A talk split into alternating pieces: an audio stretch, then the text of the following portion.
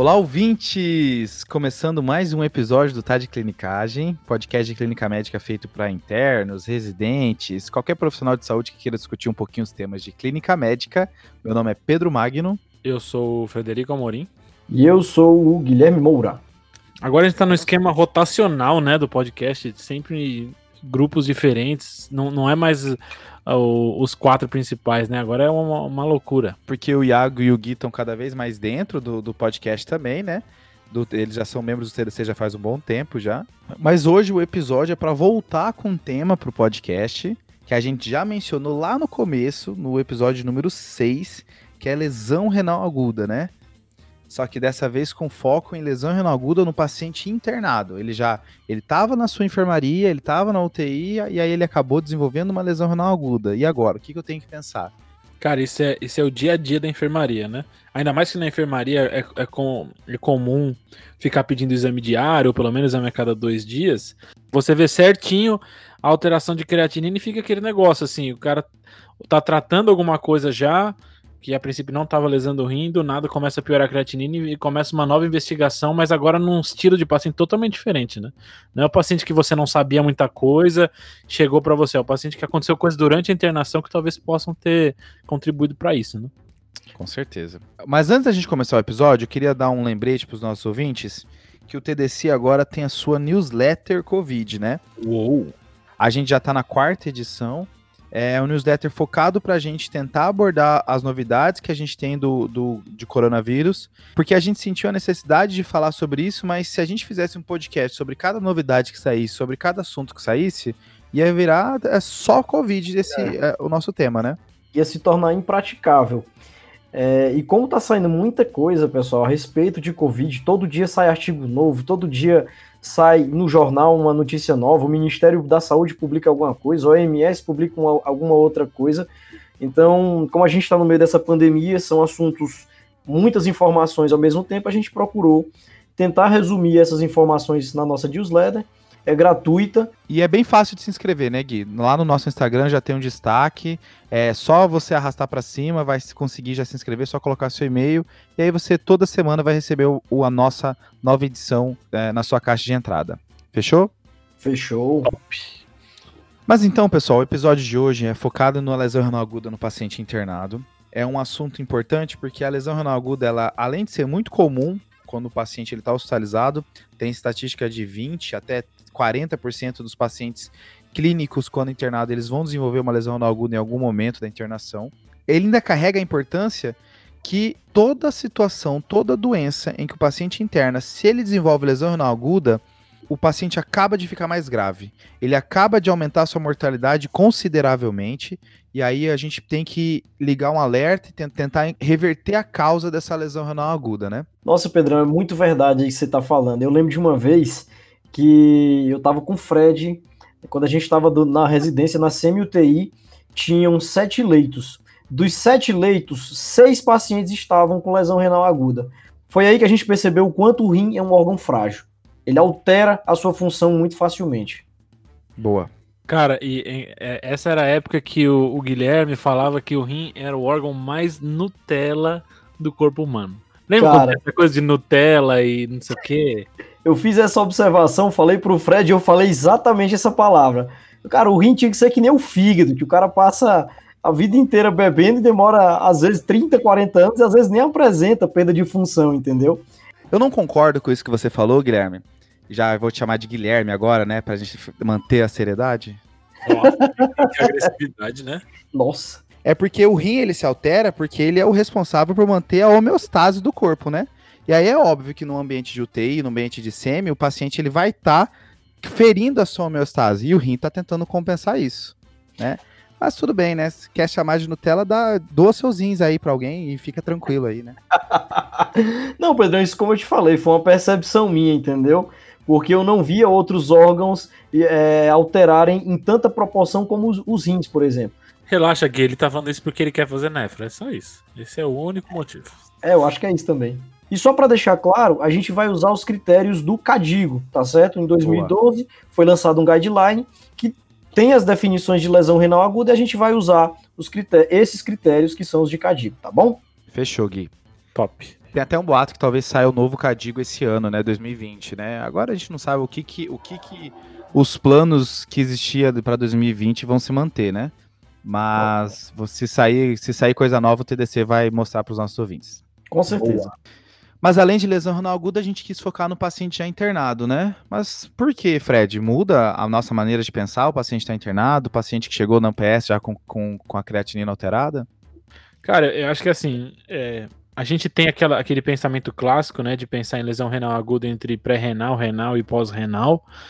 E no, no paciente internado, talvez eu possa usar esse mesmo pensamento, mas o que vai mudar muito para a gente é etiologia, né? Então, apesar de eu poder classificar dessa forma, as etiologias de um paciente que chega no PS com lesão renal e do paciente que desenvolve é, lesão renal durante a, a, internação talvez sejam um pouquinho diferentes. Talvez tenha algumas sacadas do paciente internado que são diferentes do paciente que chega no PS, sabe? Com certeza, Fredão. Em termos de porcentagem, o que, que a gente vê? O paciente que vem da comunidade, em 70% das vezes, ele vai ter uma lesão renal pré-renal, tá? No paciente internado, é, esses 70% passam a ser lesão renal intrínseca. Na verdade, ocorre só uma inversão. Quando o paciente vem da comunidade é 70% pré-renal e 20% intrínseca, e quando o paciente está internado, são 70% intrínseca e 20% pré-renal. Mas assim, quando eu vejo um paciente com lesão renal aguda pela primeira vez, eu penso que esse paciente ele vai ganhar quatro coisas. A primeira é uma história bem colhida, a segunda é um exame físico bem feito, a terceira vai ser uma urina 1, e a gente até mencionou lá no episódio 6 que num paciente com uma lesão renal aguda eu vou querer saber como que tá a urina dele, né? Que é praticamente o produto do, da, da, do rim. Então eu vou querer saber se eu vou querer saber se tem ali alguma pista. Então, além de história, exame físico, urina 1 e vai ganhar um ultrassom de rins e vias também, para a gente ver se esse paciente tem algum grau de, de, de obstrução, né, pós-renal. Isso muda para vocês o, o na, no paciente internado? Não necessariamente. A única coisa que, que vai mudar é o peso que eu vou colocar em algumas etiologias. Mas essa abordagem inicial anamnese do exame físico eu não posso falar que não vai entrar, né? Mas a diferença é que não vai ser mais anamnese, né? Vai ser é, ver tudo o que aconteceu com esse paciente durante a internação. Isso, isso é uma, uma mudança, né? Então, che checar drogas que ele usou, checar é, procedimentos que ele fez, tudo isso eu vou ter que ver nesse paciente que tem lesão renal aguda, não só urina 1 e, e ultrassom de rins e vias. Né?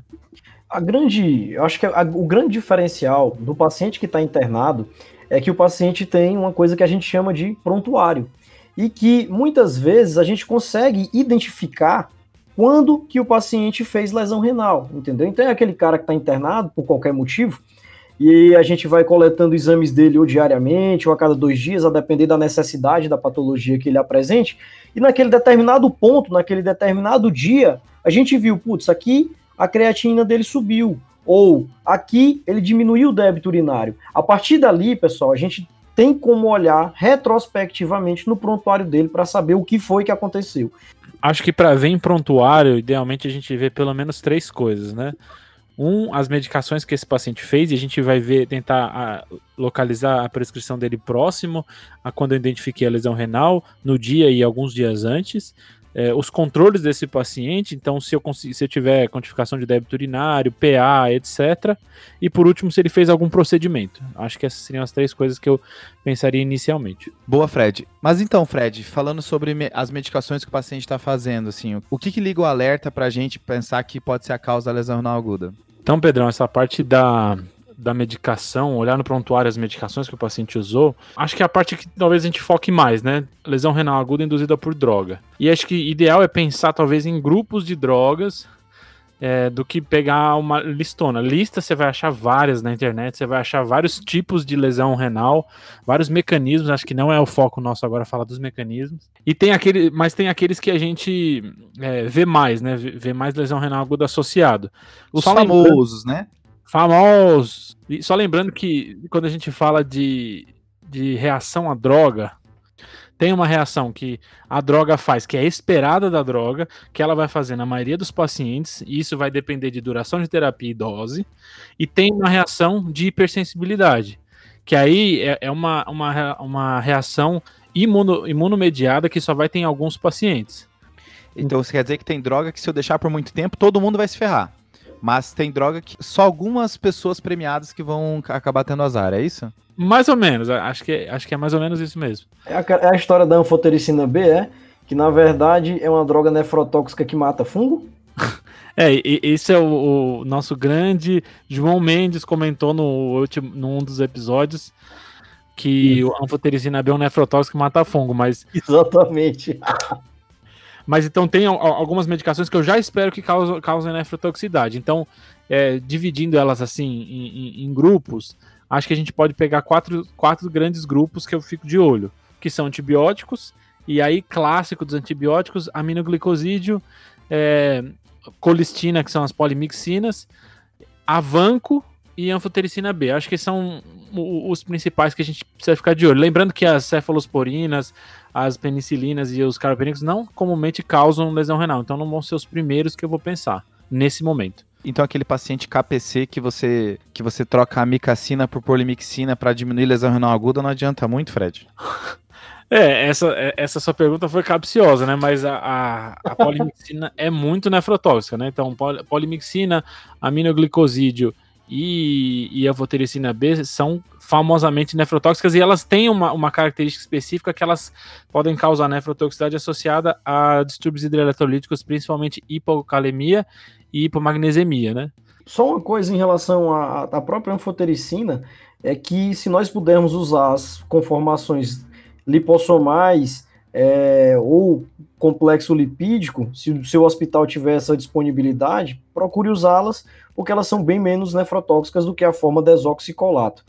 É, só para complementar, Fred, em relação à vancomicina, a melhor forma de você diminuir lesão renal pela vancomicina é usar a vancocinemia. Tá? Então, se seu hospital também tiver essa disponibilidade, sempre faça a dose e use um protocolo de vancocinemia, porque isso ajuda a diminuir aí as lesões renais encadeadas por essa droga. Pessoal, além dos antibióticos, então tem algumas outras classes que a gente tem que pensar que são quimioterápicos, e aí é um, um perfil bem específico do paciente, né? O paciente oncológico, principalmente as platinas, né? Cisplatina, carboplatina. Mas aí, além disso, metrexate, que é uma droga muito comum, tanto em, em, em, em paciente oncológico quanto em, em, reumatológico, e as fosfamidas, né? Ciclofosfamida e fosfamida, etc. Uma coisa que o, que o Rafa fez um post uma vez aqueles inibidores de checkpoint, as imunoterapias também têm relação com, com lesão renal. Então, para quem está com esse, esse tipo de paciente em mãos, é uma coisa a se pensar. Aí, em terceiro, os, os anti-inflamatórios, né? Então, super famosos, os anti-inflamatórios não esteroidais. Esse é, é mais difícil, né? Você vê um paciente de enfermaria com isso, mas talvez você veja num paciente pós-operatório, para controle de dor é, ou um paciente reumatológico que usa esse crônico. Esses são os pacientes que talvez você veja mais. É, se tem uma coisa que causa estranheza no clínico é ver um anti-inflamatório prescrito um paciente internado, né? Exatamente. Acho Com que a, a, a, a, vez que fica mais natural para usar anti-inflamatório paciente internado é aquele paciente já palhado que às vezes você quer controlar a febre dele, que de pirona para mal não tá adiantando, aí você prescreve anti-inflamatório para ele para tentar eh, fazer com que ele não sinta a febre, né? Só que aí nesse paciente você não vai dosar creatinina para ver se o inflamatório está causando problema ou não, né? Que provavelmente estará, né? é, talvez alguns outros casos é aqueles pacientes que têm umas causas inflamatórias estranhas que a gente não está acostumado a ver tanto que tratam com anti-inflamatório, né? tipo pericardite. Aí talvez apareça aí um wine, mas realmente é bem raro. Aí os imunossupressores, né? Então os inibidores de calcineurina são, são são bem comuns de, de causar. Então, lembrando, é, tacrolimbo, ciclosporina. Boa. E aí, assim, se você pensar nessas quatro classes, eu acho que já dá uma boa, dá uma boa gama de medicações para você pensar. Então, se você estiver pensando né, pegar essas quatro classes de medicações, então, antimicrobianos, quimioterápicos, é, anti-inflamatórios não esteroidais e imunossupressores, pegar, se você vê que ele não tá com essas quatro, aí talvez pensar em pegar uma tabela de, de drogas que causam lesão renal aguda do que em ficar decorando, etc. Então acho que aí você começa a procurar em tabela. Boa. Agora, de um outro lado, tem um, uma outra é, entidade da lesão renal aguda no paciente internado que tem a ver com a droga, mas não é esse efeito direto da droga que nem a gente estava comentando. Hum. É um efeito de hipersensibilidade. Então, lembrando que tem hipersensibilidade é, imediata, que é aquela que a gente pensa mais anafilaxia, reação é, urticariforme, e tem a hipersensibilidade tardia, e uma das reações de hipersensibilidade tardia é o que a gente chama de nefrite intersticial aguda. Ah, top. É, aí nesse caso, a nefrite intersticial aguda, eu te, vou ter outras medicações que podem estar associadas. Essas medicações comumente não causam é, lesão renal, mas podem, por esse mecanismo, causar em alguns pacientes. Então, essa diferenciação é importante. Aí, né, com, com a suspeita de uma nefrite intersticial aguda, eu penso em outro grupo de medicações. São os grupos, é o grupo de medicações que já foi descrito como causadores de nefrite intersticial aguda. Tipo quais, Fred? Então, Pedrão, de, as medicações que para associadas mais à NIA, a gente vai ter de novo o anti-inflamatório não esteroidal, né?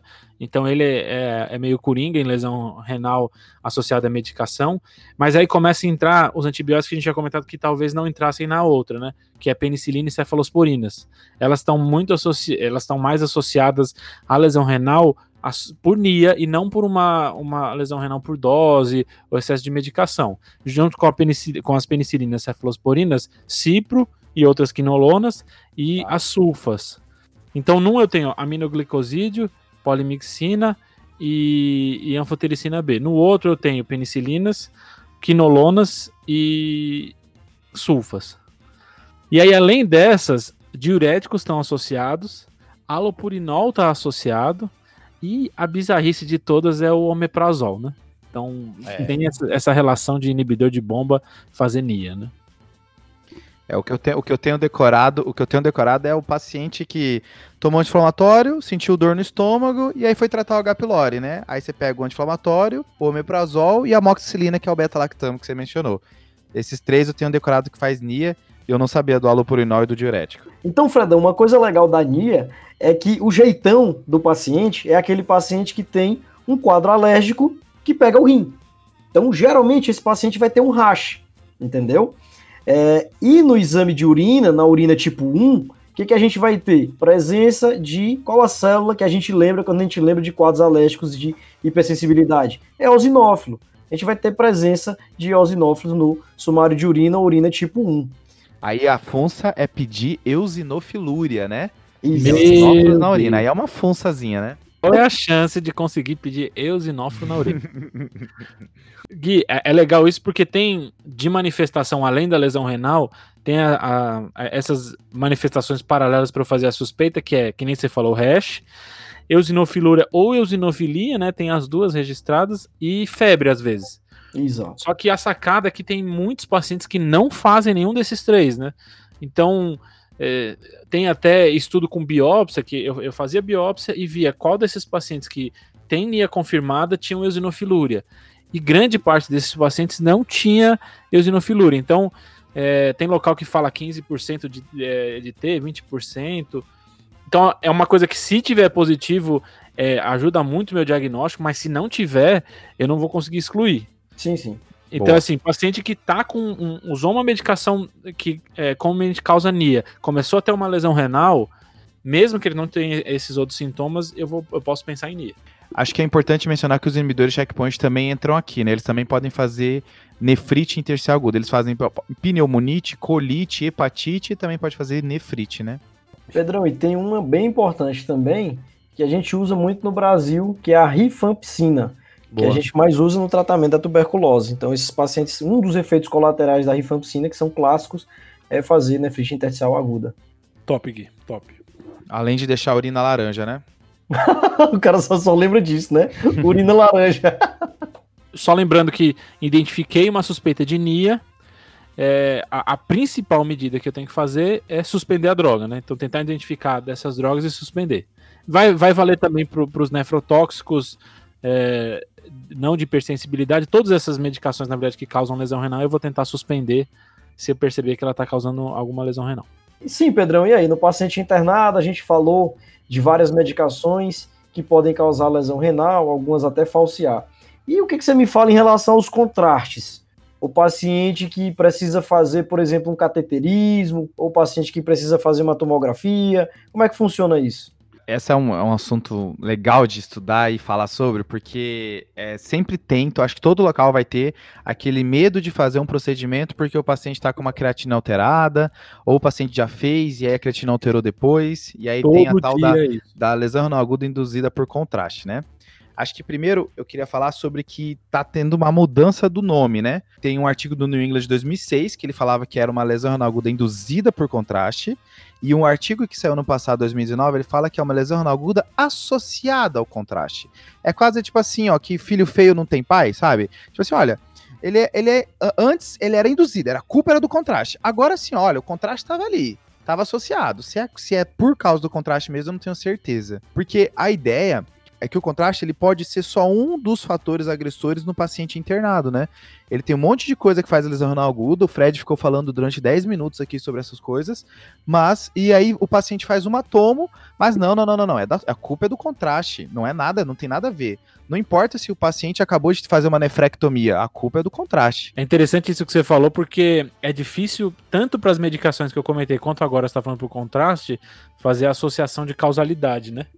Essa é a dificuldade. A lesão renal aguda, como é que eu digo com certeza que foi desse evento? Ainda mais um paciente internado policoisas, né? Verdade. Fredão, uma coisa interessante também é que com o passar dos anos e a melhora da tecnologia dos contrastes, a gente tem tido menos, né? Lesão renal induzida por contraste. Os contrastes atualmente são contrastes isosmolares ou hiporosmolares que induzem muito menos a lesão é, renal. Acho que isso que você falou é importante, né, Gui? Porque os estudos onde tem mais robustos fatores de risco e, e as, os piores fechos eram contrastes hiperosmolar, né? Mas agora a gente está fazendo muito menos esses contrastes, não faz, agora são contrastes muito mais é, inócuos, né?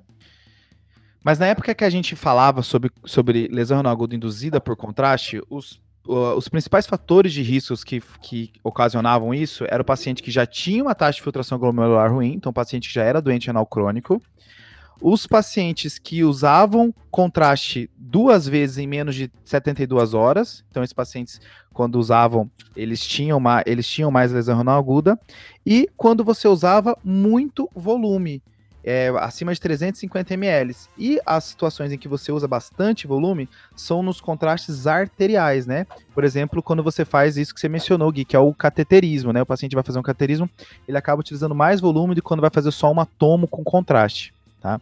Então, os estudos que mostravam uma lesão renal aguda induzida por, por contraste eram geralmente estudos onde o paciente fazia uma arteriografia. Fechou? Fechou, Pedrão. E uma coisa interessante também em relação a isso é que quando você faz o contraste arterial, meio que o contraste vai direto para o rim, sem passar é, por nenhuma outra parte, digamos assim, do corpo, entendeu? E quando você faz o contraste venoso, o contraste é meio que diluído. Então, quando ele passa no rim, ele já está com uma concentração bem menor. Isso também é um fator que pode interferir. Boa. Mas um ponto dessa lesão renal aguda induzida por contraste que eu queria mencionar é que você não acha estudo, é muito difícil achar estudo em que você mude desfecho do paciente, incluindo diálise. Então, pode ser que esse paciente até aumente a creatinina, mas dificilmente ele vai evoluir para diálise. Tem até um dos estudos que mostrou a evolução da diálise nos pacientes que usaram contraste, mas não teve elevação da creatinina. E aí, uma das teorias que se criou é que, na real, o que deve ter levado esse paciente para contraste foi um estado de hipervolemia ocasionado pelo volume feito naquele preparo pré-contraste, tá ligado? Sei, sei. O paciente, antes de fazer o contraste, ele faz uma porrada de volume, aí você encharca o paciente, ele acaba indo para diálise e você culpa o contraste, sendo que na real você fez uma carga de volume muito grande para esse paciente. E mesmo quando a gente fala sobre lesão renal aguda, a gente fala de pacientes que vão para procedimento. E uma teoria que se levanta sobre isso é que na real a culpa não é do contraste, a culpa é do procedimento. Por exemplo, tem um estudo que tem um estudo observacional que ele mostrou que os pacientes que fizeram cateterismo por via radial tiveram menos lesão renal aguda do que os pacientes que fizeram cateterismo por via femoral, sendo que o contraste que a gente utiliza vai ser o mesmo, né? Mas então tem duas hipóteses para isso. Uma é que o femoral pode fazer um pouco mais de sangramento, então a culpa da lesão renal aguda talvez seja hipovolemia. E segundo, é uma causa de lesão renal aguda associado a procedimento de cateterismo que é o ateroembolismo. Já viram falar dessa? Sim. Dá aquela mexidinha, cutuca um ali, né? E, e acaba soltando, né? Ele faz a, a síndrome do dedo azul, né? Top. Então, aí, aí é um cara top, hein? Nos estudos de corte de lesão renal aguda, é como 1% das causas, o ateroembolismo, só que em pacientes que fizeram cateterismo e vão para autópsia, eles encontraram atrembolismo em até 70% desses pacientes. É de 10 a 70%, né? Bem amplo. Mas muito mais comum, né? O foda é o viés de seleção de quem vai para autópsia ou não, mas mesmo assim é um dado top. Exato.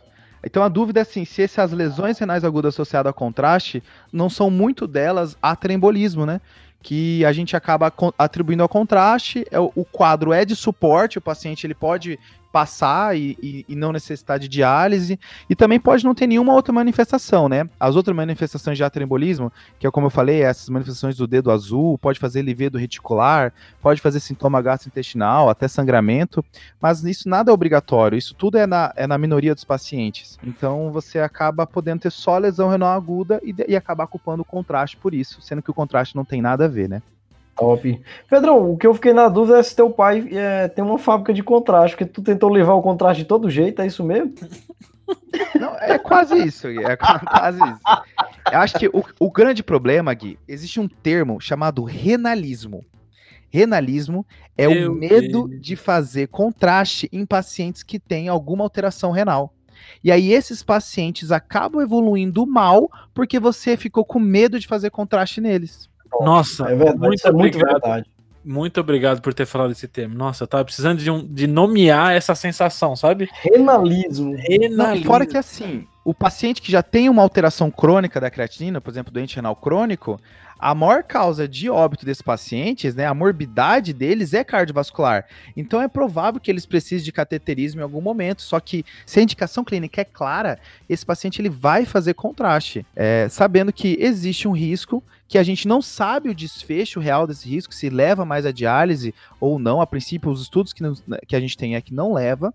Mas eu não fazer uma angiotomo quando eu estou pensando em TEP, ou um cateterismo quando eu estou quando diante de um quadro agudo, né, é, cardiovascular, é muito mais maléfico ao paciente, né? Pedrão, esse conceito que você está falando é muito top, cara. Porque o que você está dizendo é justamente é, você trocar o possível dano do contraste pela certeza do dano de você não fazer o exame, entendeu? Perfeito. Então Bom, isso não tem sentido se você for parar pra pensar. Acho que até uma coisa para mencionar que no guideline do Cadigo, ele fala assim, ó, evite, se possível, exames contrastados.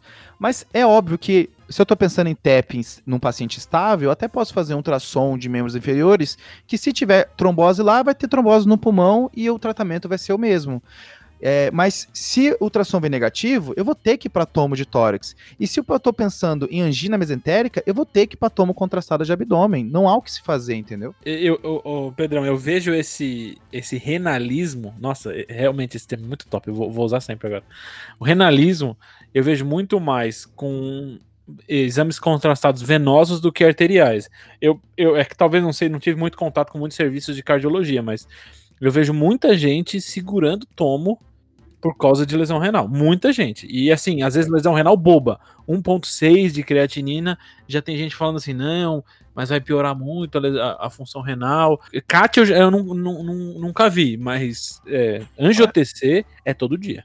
O que eu vejo no serviço que eu faço residência de cardiologia é justamente exatamente isso que você está falando. Geralmente, quando o paciente precisa de um, de um cateterismo ou de uma angioplastia, é um quadro agudo entendeu? E nos quadros agudos as pessoas não ponderam tanto. Então o cara tá, tá lá com infarto com supra, você não vai ficar pensando no rim dele, porque o coração vai matar ele primeiro, entendeu? Então você faz, depois você maneja.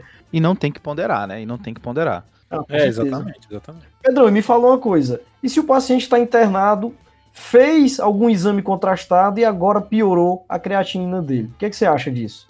Eu acho que com os contrastes atuais, e se for um exame com baixo volume, muito provavelmente não é do contraste.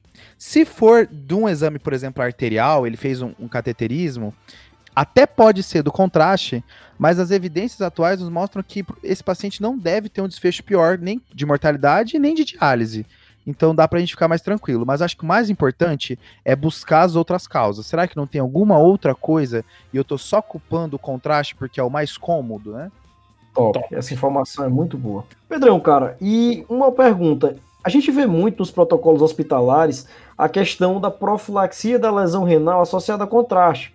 A gente tem evidência de que não aumenta a mortalidade a lesão renal associada a contraste, e a gente tem é, também muita evidência de que não leva mais o paciente para é, diálise. Mas se a gente puder fazer alguma coisa para não aumentar a creatina do paciente, o que, que a gente faria? Tem um estudo de 2018, Gui, que é chamado Preserve, que ele tentou estudar isso, né? Principalmente estudar o efeito do bicarbonato de sódio e o efeito da acetilcisteína é, no pré, como profilaxia para contraste, né?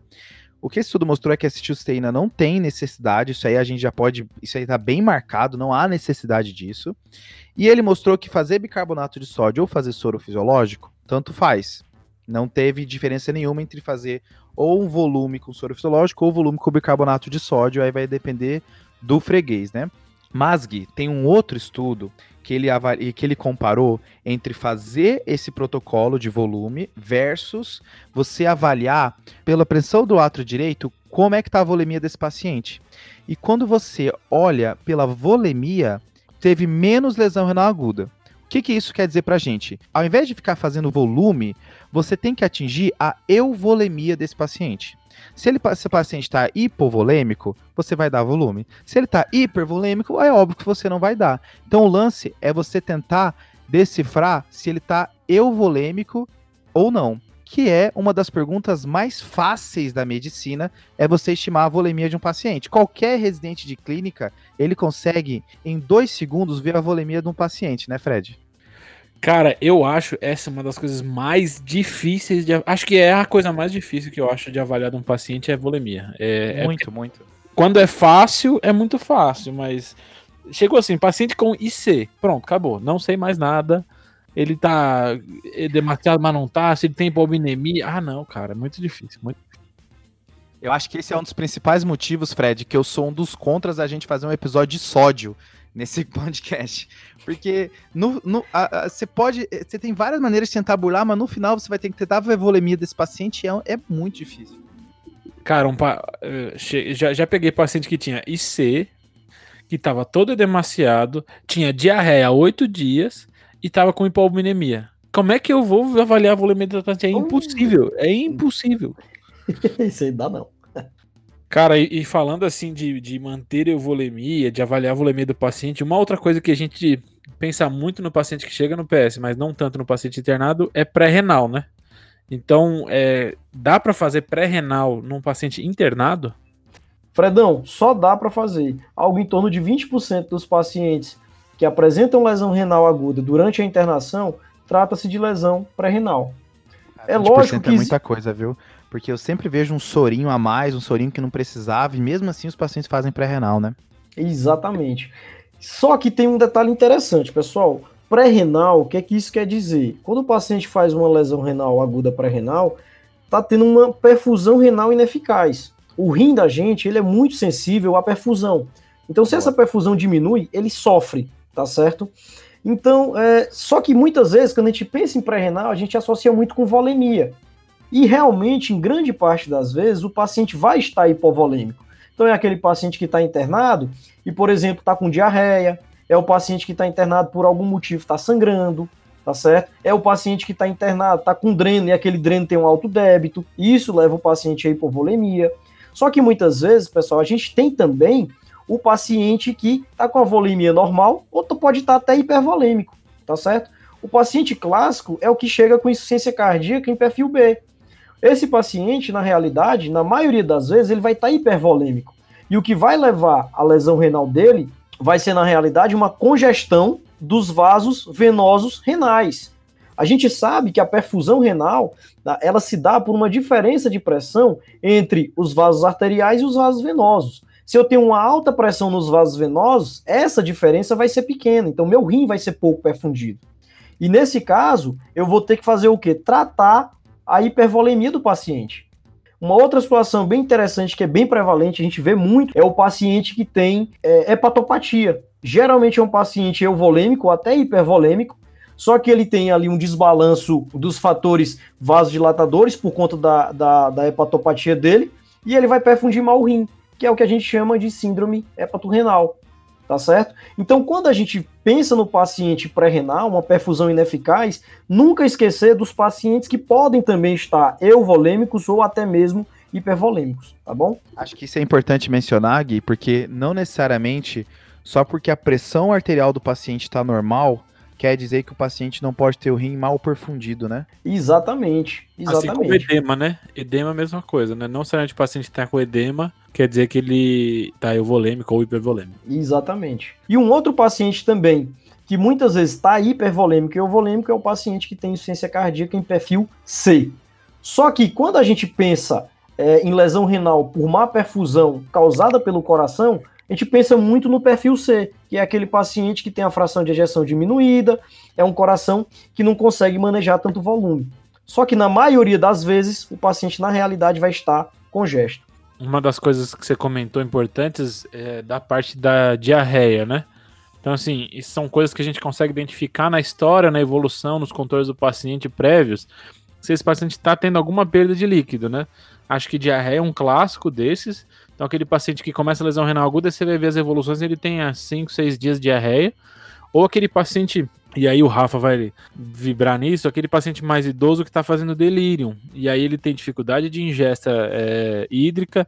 Aí às vezes não consegue ter a, a, o aporte necessário e também pode ficar hipovolêmico. Nessa pré-renal que está se perdurando, uma coisa que pode acontecer é NTA, né? Por exemplo, assim, o paciente ele, ele, ele fica mal distribuído, ele fica mal perfundido, mas acaba que começa como uma pré-renal, mas depois vira uma NTA bem estabelecida, né? Exatamente, Pedro. Por isso que a gente tem que encontrar, procurar encontrar a etiologia e tratar logo. Porque muitas vezes esse paciente vai fazer uma NTA, uma necrose tubular aguda. Inclusive, queria deixar aqui uma ressalva que NTA é a principal causa de todas as causas, é a principal causa de lesão renal aguda em paciente internado. 45% das vezes vai ser justamente necrose tubular aguda, tá certo? Se o paciente tem uma lesão aguda é, pré-renal e a gente não trata ela a tempo, a evolução natural dessa história é justamente evoluir para necrose tubular aguda.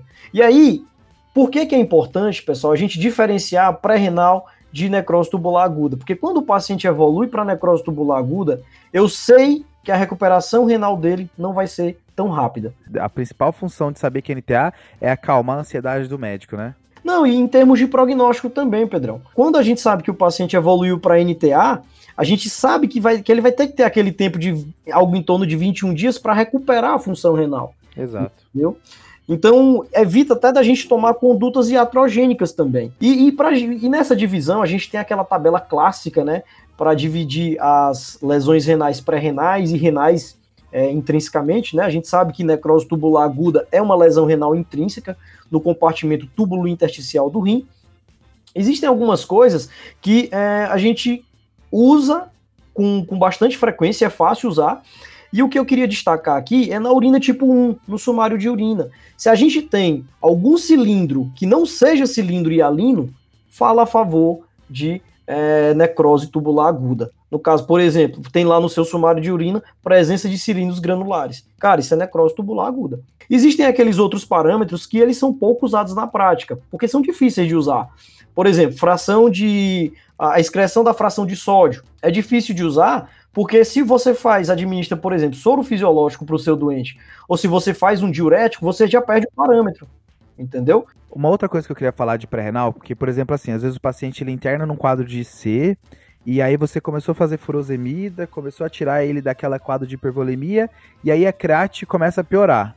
Aí você fala, poxa, será que essa create é o rim encharcado, como o Gui falou antes, né? Ou será que eu tirei água demais e agora eu tô fazendo uma pré-renal dentro do hospital para esse paciente? Essa é sempre a dúvida, né? E aí, a ferramenta que eu considero a melhor para ser utilizado é o peso do paciente. Tem algumas doenças em que o paciente ele tem que ter peso anotado no seu prontuário, tanto no consultório, mas principalmente na internação, que é insuficiência cardíaca, cirrose, síndrome nefrótica e DRC dialítica, que esse geralmente vai anotar o peso antes da diálise, né? Pedro, Top. essa informação é muito importante. Pesar diariamente o paciente em jejum. Porque, meu amigo, se o paciente começou com 100 quilos e agora ele está com 90 durante a sua internação, o que fala a favor de quê? Isso fala a favor de quê? Você tirou líquido demais dele, o cara perdeu 10 quilos, entendeu? É, essa sua ponderação é muitíssimo importante, muito importante. Mas Gui, você olhou o prontuário do paciente, não tem nenhuma das drogas que o, que o Fred mencionou, o paciente não fez um cateterismo antes, não tem nada para o paciente ter uma baixa perfusão renal, como você mencionou. vai no exame físico, o paciente parece estar euvolêmico. O que mais que você pode buscar no exame físico aí que pode me ajudar a achar a causa da lesão renal aguda? Cara, uma coisa que muitas vezes a gente não vê. Você palpar a barriga do paciente. O paciente está internado, é um paciente que já tem uma doença renal crônica, não dialítica, tem uma creatina ali de 4. E aí, de repente, você vê que o paciente estourou a creatina dele, foi para 7, 10 aqui examinando o paciente, tentando entender, já viu história, já viu tudo, aí você vai examinar o paciente, tá lá, o paciente tem uma leve dor, palpação na região hipogástrica. Putz, esse cara tá o quê? Com bexigoma. Aí você tem que pensar no último compartimento, que é justamente o compartimento pós-renal. Uma das causas, pessoal, inclusive de ascensão rápida de creatinina nos pacientes, é quando ele tem alguma obstrução. Essa obstrução do trato urinário do paciente, ela pode ser anatômica, tá certo? Anatômica alta, anatômica baixa. Na grande maioria das vezes que a gente encontra isso, é o paciente que tem algum problema de próstata. Ele pode ter uma hiperplasia prostática, ou ele pode ter até um câncer de próstata mesmo, obstruindo a uretra. Uma outra possibilidade é o paciente que tem alguma é, malignidade, isso acontece muito, por exemplo, em tumores de ovário, que o paciente termina tendo uma obstrução ureteral bilateral, tá certo? Ou aquele paciente que tem rim único também e tem uma obstrução ureteral no rim único dele. Na história desses pacientes, pessoal, a gente tem que ver também uma outra causa que é muito importante: as medicações. Top. Então, às vezes, o paciente está ali internado, é aquele paciente que está meio agitado, você vai lá, faz um aldol na madrugada para ele ficar é, mais, mais calmo, mais tranquilo, e aí de manhã o paciente não urinou. A enfermagem chega para você, doutor, o paciente não urinou. Você vai palpar, tá lá um bichigoma, entendeu? Então tem muitas medicações da prática médica da gente que fazem é, que podem predispor à retenção urinária. Dentre eles, opioides, os antiparkinsonianos também, é, os antidepressivos. Muitas vezes o paciente está internado, ele tem, por exemplo, é, um quadro alérgico. Aí você vai lá e faz uma difenidramina. Difenidramina também é uma das medicações que pode levar o paciente à retenção urinária e uma lesão renal aguda pós-renal. Se você puder, às vezes é difícil você palpar o bichigoma uma, uma, uma coisa que pode te ajudar muito é se você tiver um ultrassom. Se você tiver um ultrassom no seu hospital, é bem fácil. Você coloca ele, o ultrassom, a, acima da sínfise pública e para ver a bexiga. Se a bexiga estiver cheia, é sinal de que aquele paciente está com alguma obstrução baixa. Mais uma vez, a gente mencionando o ultrassom à beira do leito, né? Uma medicação que também pode causar aqui, eu já vi uns dois ou três casos na residência, é a Trovente, né? Nossa! É, os anticolinérgicos em si, né, podem causar e atrovente em doses altas, então às vezes a gente vê aquele broncoespasmo hiper grave, o paciente DPOC, usando atrovente de duas em duas horas, de quatro em quatro horas, isso pode acontecer com o uso do atrovente. E eu acho legal também que esse é um tipo de, de condição que a gente depende muito da equipe de enfermagem, né? Porque é, às vezes não tem diurese medida e a gente tem que a gente não consegue ter esse dado de será que o paciente urinou ou não e aí normalmente a equipe de enfermagem é que fica mais atenta nisso e consegue dizer assim não ó, esse paciente passou esse dia inteiro sem urinar é, é normalmente avisado por eles né acho que isso é um, uma coisa importante para falar Exatamente. Verdade. Exatamente, Acho que é importante mencionar também, Fred, que as, o, o paciente pode urinar por transbordamento, né? Ele pode ter algum tipo de diurese ainda e ter uma pós-renal, né? Isso é muito top, Pedrão, essa informação. Porque o que acontece, só para explicar esse mecanismo de transbordamento, o que é? O paciente encheu tanto a bexiga, tá tão cheia a bexiga dele, que começa a sair urina involuntariamente. Aí você pensa, ah, nossa, mas esse paciente não pode estar tá, é, com uma, uma, uma, lesão renal pós-renal, porque está saindo urina aqui, o paciente está urinando. Mas na verdade, muito pelo contrário. É, e aí, assim, se você não palpou bexigoma, você pode tentar o ultrassom de rins e vias para ajudar. Mas se de, é, demorar e você tiver com uma suspeita grande, dá para só sondar o paciente, fazer uma sondagem de alívio e ver se sai alguma coisa. Boa. Então, para fechar, como é que seria o passo a passo do, do de avaliação de lesão renal aguda no paciente internado? Então, percebi que a, que a creatinina está alterada, vou checar primeiro é, evolução do paciente. Então, checo drogas que ele usou e pensando drogas nefrotóxicas, drogas que podem causar anemia, e agora que a gente comentou, drogas que podem causar retenção urinária. Checo o, os controles para ver se ele teve débito urinário ou não. E posso checar outras informações, como teve diarreia, está em delírio, etc. Se ele fez hipotensão, né? Mesmo que pré-renal pode fazer em paciente normotenso, mas é uma pista, né? Boa. E, e por último, se ele fez algum procedimento, né? Fez cateterismo recente, contraste ou não, tem essa discussão. Vi tudo isso, vou avaliar o paciente, converso com o paciente e na hora de examinar, presta atenção se tem bichigoma ou não e até aquelas outras alterações que a gente comentou, né? Pode ter rache na, na NIA, pode ter o dedo azul em atrembolismo, esses pequenos que, que não são muito comuns, mas que se eu achar talvez me ajude mais. Vi tudo isso, posso considerar sondar o paciente ou não, pedir ultrassom de rins e vias pedir não. Top, Fred. O ultrassom vai me ajudar a ver o, o, o que eu não consegui palpar. E a urina 1 pode vir, por exemplo, uma piúria estéreo, né? Que é uma das alterações da NIA, né? Que é leucocitúria com urocultura negativa, né? É, e lembrando que também a, a gente não comentou quase nesse, nesse episódio sobre doenças glomerulares, porque elas ficam não ficam tão importantes no paciente internado que desenvolve uma lesão renal aguda, elas estão mais importantes na avaliação do paciente que chega no pronto-socorro. Né? Elas são raras em geral, mas talvez nesse contexto sejam mais raras. Né? É, mas de repente pode brilhar ali, né? Um desmorfismo eritrocitário, uma proteinúria, né, Fred? Com certeza. Fechamos, pessoal? Fechamos. É, eu queria agora, na hora dos salves, eu queria mandar um salve pro Lucas Gracioli. Ele foi um ouvinte nosso que pediu pra gente falar um pouquinho de lesão renal aguda. Esse não vai ser o último episódio, muito pelo contrário, a gente já tem alguns episódios de lesão renal aguda planejados aí, daqui a pouco a gente volta com esse tema. Abraço, Lucas. Ele, ele pedi, pediu exatamente isso, né? Lesão renal aguda no paciente internado, não foi? Exatamente, Fred, ele falou exatamente isso. Queria mandar um salve aqui para os meus amigos da UEMA, da Universidade Estadual do Maranhão.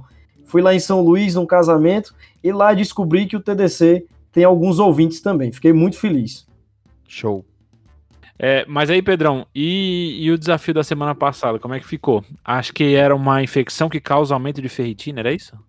É isso, né, Fred? O, o, a pergunta era qual infecção pode fazer uma pancitopenia e tem marcado uma ferritina aumentada, né? É uma pista, é uma coisa que pode ajudar você a pensar nela.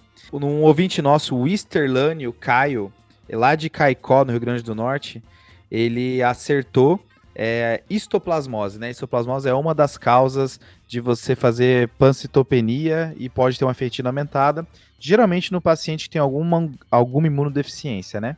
O Easterlano, ele não só deu a resposta, como ele chamou a gente para outro desafio, que era falar o nome dele. Tá, verdade, verdade. boa, boa. Mas acho que a gente conseguiu. Depois ele dá um, um feedback pra gente no, no direct. Fechou. Valeu, Easterlânio!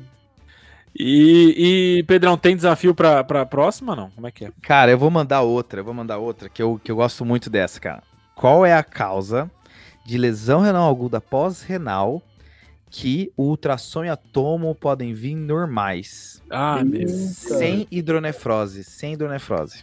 Nossa. É aquela coisa de Aí ultrassom não ver. exclui todas as causas de pós-renal, né? Exato, exato, exato. Uma das causas é o paciente que tem hipovolemia, então já não conta essa. Porra. O paciente ele tem hipovolemia, pode fazer uma pós-renal e aí não tem água para fazer hidronefrose, né? Mas essa não conta, eu quero outra. Fechou? Fechou. Top. Esse é um desafio top. Ô Fred, pede pro pessoal seguir a gente no, no Instagram aí. Segue aí. É, calma aí. Então, pessoal, só lembra de seguir a gente no seu agregador de podcast, Spotify, Apple, etc. E seguir a gente lá no, no Instagram, no arroba. Pessoal, e a gente tá muito feliz também, porque no Instagram a gente chegou a 40 mil seguidores. Top. No começo a gente pensou que não fosse ter nem mil. Pra vocês verem como às vezes a gente se surpreende. E aí lá, pessoal, vocês, vocês conseguem comunicar com a gente, falar o que, que vocês acharam do episódio, o que que qual caso de lesão renal aguda no paciente internado vocês já viram que é legal de compartilhar. Manda pra gente ali a sua mensagem. Valeu! Fechou, pessoal? Fechou. Falou, falou, falou, falou. Esse podcast tem como objetivo educação médica. Não utilize como recomendação. Para isso, procure o seu médico.